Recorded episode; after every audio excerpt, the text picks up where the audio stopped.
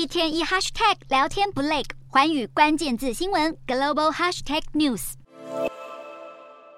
碎石瓦砾堆中，一位穿着橘色外套的土耳其男子，顶着摄氏零度左右的低温，缩着身子，一手插口袋，另一手紧紧牵着一个小手，那是他最心爱的小孩。令人难过的是，他再也无法听见宝贝女儿亲口喊他一声爸爸。因为一场夺命大地震，让父女俩就此天人永隔。小女孩逃跑不及，在睡梦中被压死，留下伤心欲绝的父亲，难过到流不出泪水，一脸呆滞，在一旁默默守候。这鼻酸的一幕也在叙利亚上演。男子难过，掩面痛哭，眼前失去的是挚爱的家人。男子气诉，听见受困的妈妈不断用微弱的声音向他呼救。无奈救难人员迟迟无法把人救出，最后眼睁睁地看着母亲死去，连三个宝贝孩子也丧命。同样令人心碎的，还有这对小朋友，小小的身躯被压在土块残骸下。脸上沾满尘土的小女孩，懂事地护着手足。当救难人员抵达时，女孩睁大双眼，用卑微的语气说：“拜托，救我出来！